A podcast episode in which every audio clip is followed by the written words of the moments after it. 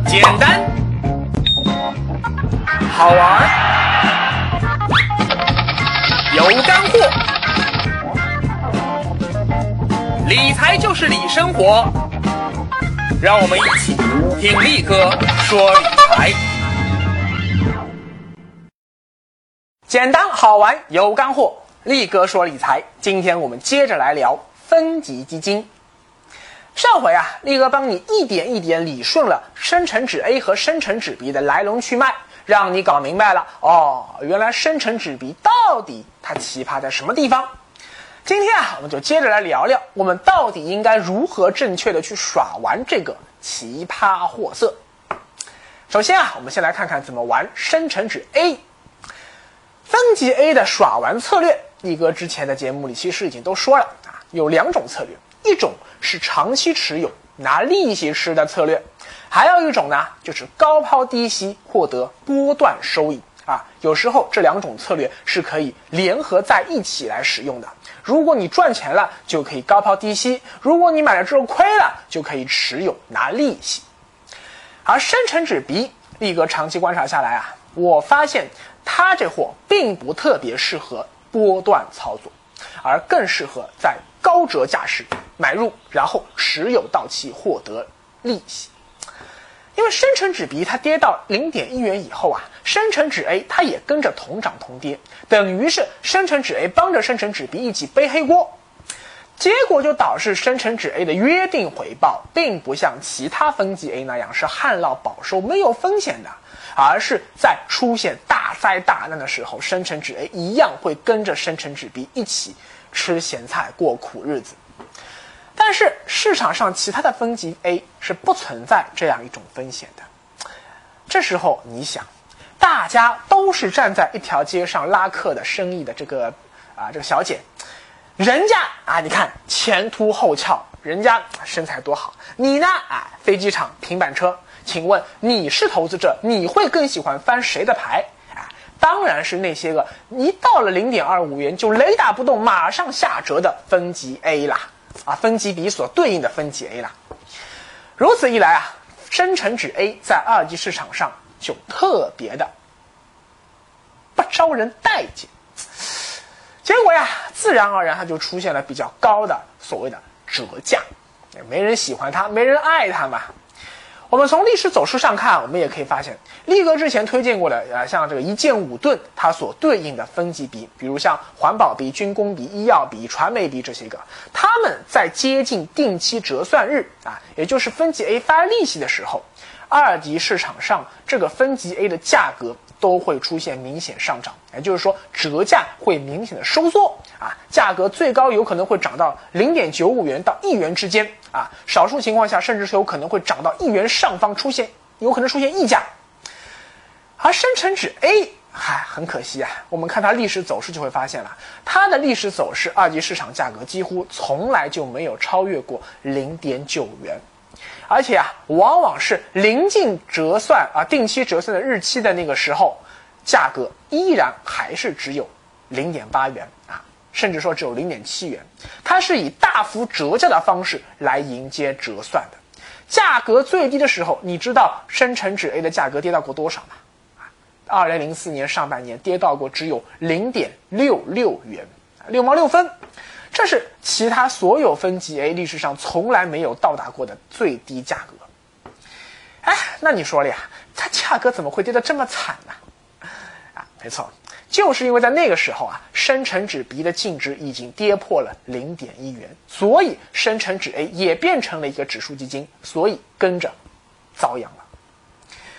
正是由于深成指 A 的安全系数更低，所以往往会出现说向下跌的时候，有可能跌得很惨，下不分底，跟指数基金一样。但是向上涨的时候呢，哎，又涨得又不如人家分级来的高。这种情况下，你去做波段操作难度就会比较大。但是如果你在深成指 A 的二级市场价格低于零点八元啊，甚至说极端情况下低于零点七元的时候买入并持有。一直持有深成指 A，那么你就能够相对获得更加稳健的投资回报，是利息嘛？比如说到二零一五年十二月一日，假如你运气不错，那会儿生成纸 A 的价格还处于零点八元附近，你只要以零点八元的单价买入两万份生成纸 A，成本一万六千零五元啊，一万六千元是生成纸 A 本身的价格，还有五元是佣金。那么到了二零一六年的一月四日，生成纸 A 定期折算以后。你就能分到百分之五点七五的利息，因为根据合同规则啊，生成指 A 每年的约定回报是一年期定期存款利率加百分之三啊，那今年那就是百分之五点七五啊，明年因为降息嘛会更低，这样一来你算下来，你就会得到一千一百五十份净值为一元的生成指 A 的母基金。如果我们管折算时以及折算以后市场价格出现的波动，我们也不管折算以后生成纸 A 价格的变动啊，也就是说，我们假设折算以后生成纸 A 又马上用两个跌停回到了零点八元的买入成本价，我们不涨不跌啊，不亏不赚。同时，我们也不管你今后到底是赎回母基金，还是拆分成 A、B 两个子基金卖出啊啊，也不管这个卖出的手续费啊什么的。哎，反正你看这个分成分级基金这货就是复杂啊。总而言之，就是一切其他的因素我们通通不管，我们单单看这样一个行为本身。那么大致一算，你在这段时间里的投资回报就将达到一千一百五十除以一万六千零五，等于百分之七点二左右。这个投资回报还是非常非常诱人。当然，你是不是真能拿到这么高回报不一定，因为我上面说了，有很多其他会影响到你最终投资收益的那些个因素，而且那些因素是你很难去提前预判到的。另外啊，深成指 A 在一种极端情况下还存在一个非常大的风险偏低而回报又偏高的投资良机啊！注意耳朵竖起来听好啊！那就是在深成纸币的净值已经跌破零点一元，但是哎，我眼瞅着马上又要重新涨到零点一元上方的时候，注意，这个时候深成纸 A 的风险和回报之间，它就不再对等了。此话怎讲呢？假如深成纸币的净值没能在零点一元上方站稳，站了一下就跌下去了，那么深成指 A 也只是继续扮演一个普通指数基金的角色，继续承受指数基金正常的下跌亏损。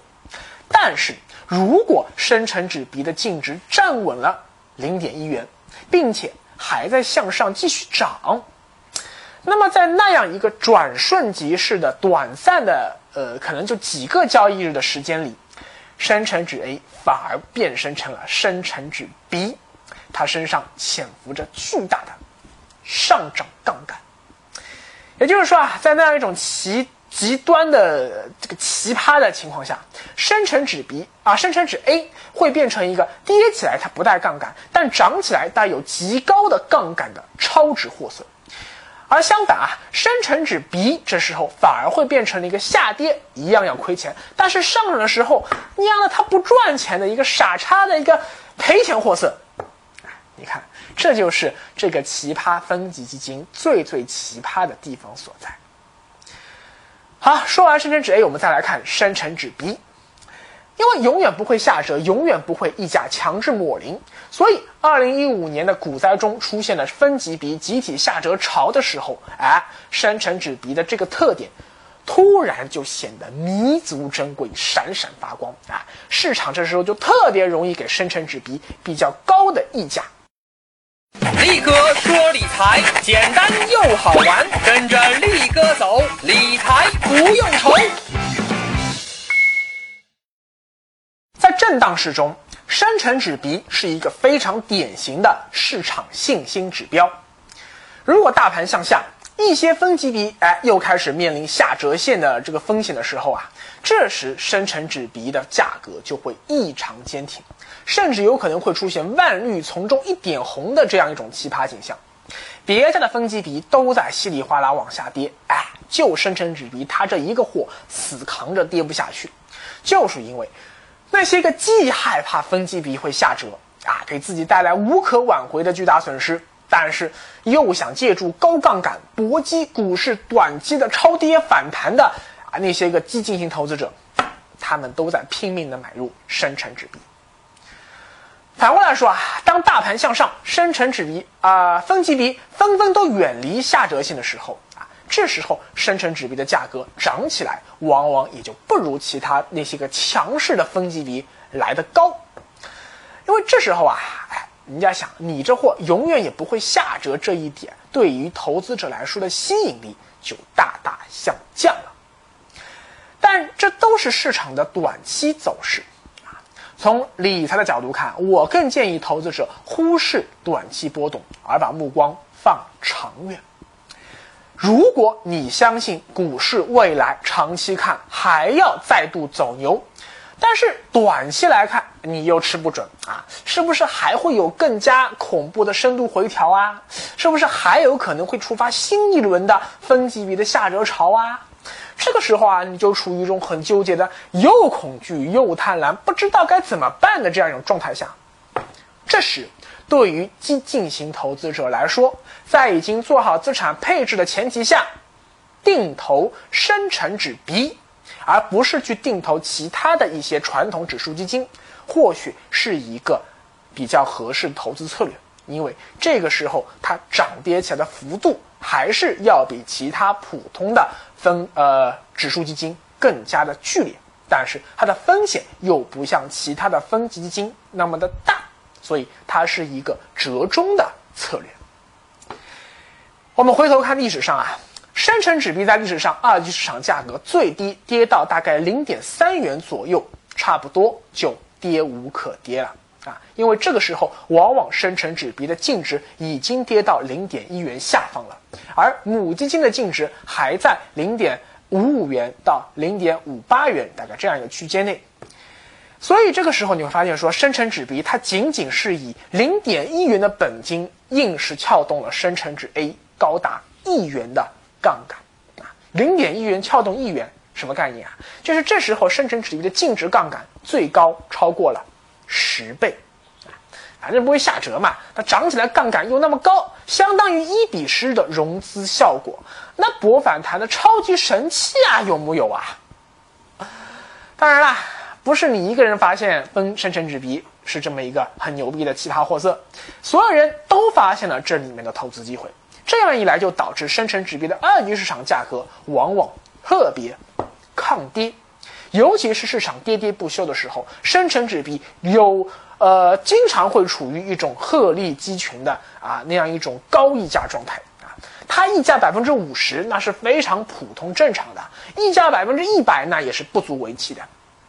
而当深成指 B 的净值跌到零点一元，而价格还保持在零点二五元到零点三元的时候，你没看错，这时候它的溢价率可能已经高达百分之两百了。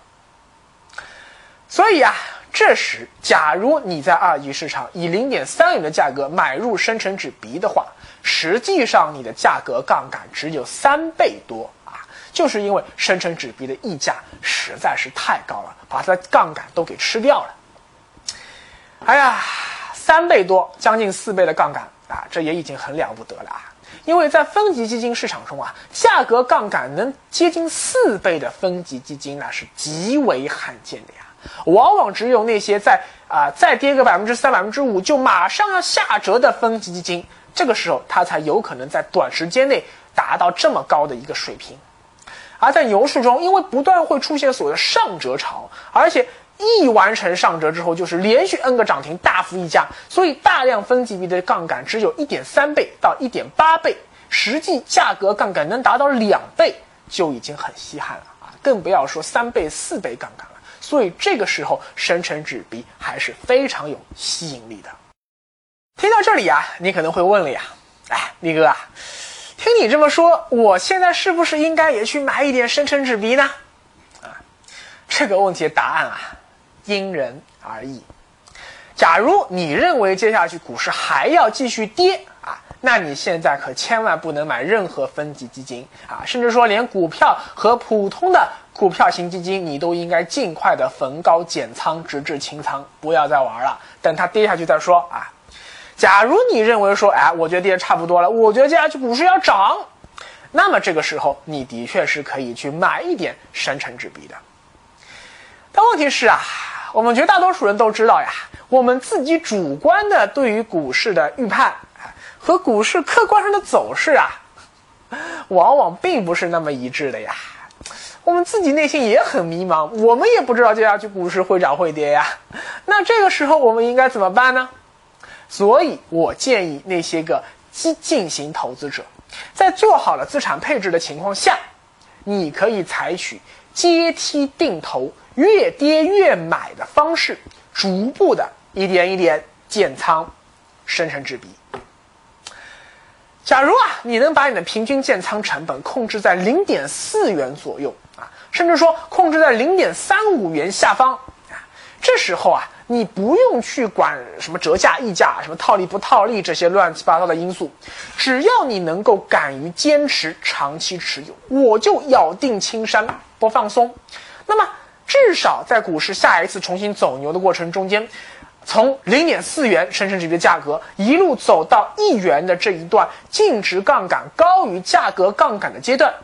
你能获得超高杠杆助力。只要生成指币的价格回到一元，你看一下你能获得多少回报啊？一除以零点四，百分之一百五十的超高回报啊！而在二零一五年六月十五日，生成纸币最高涨到了一点三零六元，而此前生成纸币的价格第一次碰到一元是在五月二十日，那时啊，深圳成指还在一万五千多点啊，后来又涨到了一万八千多点才见顶的嘛。换句话说呀，不需要深成指比今后再创新高，只要回到了一万五千多点，因为超高杠杆的助力，你就非常有可能获得。翻倍啊，甚至说翻了一点五倍的这样的超高收益。事实上啊，如果你长期关注深成指币的话，就会发现了呀。如果你在二零一四年七月牛市启动之时，在零点三元附近买入深成指币，那到股灾之前，你的收益能够达到惊人的百分之四百三十。即使你在整个股灾期间依然满仓不动，任凭它往下跌。只要深成指币的价格不跌回到三毛钱，你依然还是赚钱的。比如说现在有四毛五，哎，你账面上还是赚百分之五十啊。巴菲特说啊，股市短期看是一个投票机，短期的市场供求会影响到价格的波动，但是长期看是什么呀？它是一个称重机呀，你的真实价值最终还是会体现出来的。分级比它也是这么个道理呀。尽管说啊，生成纸币这个分级基金的机制，的确比较奇葩，但是长期看啊，你这个生成纸币它最终能够获得多少回报，它和其他分级基金相比，它的走势是不是更给力，还是得看什么呀？没错，得看它所跟踪的那个指数本身牛不牛。那问题来了呀，生成指这个指数它牛不牛呢？它是不是适合作为定投的标的呢？它适不适合长期持有呢？我个人是认为啊，深成指蛮适合的。深成成指在今年的五月第一次首次完成了所谓的扩股，成分股从过去的四十个扩大到了五百个。那么它的风格也从过去的大中盘风格变成了大中小盘个股兼具，整体明显倾向于小盘股的这样一种风格。所以今天深圳成指的风险收益特征已经非常接近于中证五零零指数了啊，它们两指的走势也已经非常接近了。而从历史数据上看啊，长期看跟踪深市的指数往往涨幅会好于跟踪沪市的指数，而跟踪小盘股的指数涨幅往往也会好于跟踪大盘股的指数。很简单的例子，比如说上证指数在二零零七年那一波牛市的顶峰涨到了六千一百点，而在二零一五年的六月十二日最高登顶到了五千一百点。你看没有创出新高啊，但是中证五零零指数不是啊，中证五零零指数上一轮牛市最高峰涨到了五千点，而这次最高已经超过了一万点，指数已经翻倍都不止了呀。而深圳成指啊，很典型，它又是代表深市的，又是代表小盘股的指数。好了，话都说的这么明确了，接下去该怎么做？我想你心里应该已经有数了吧。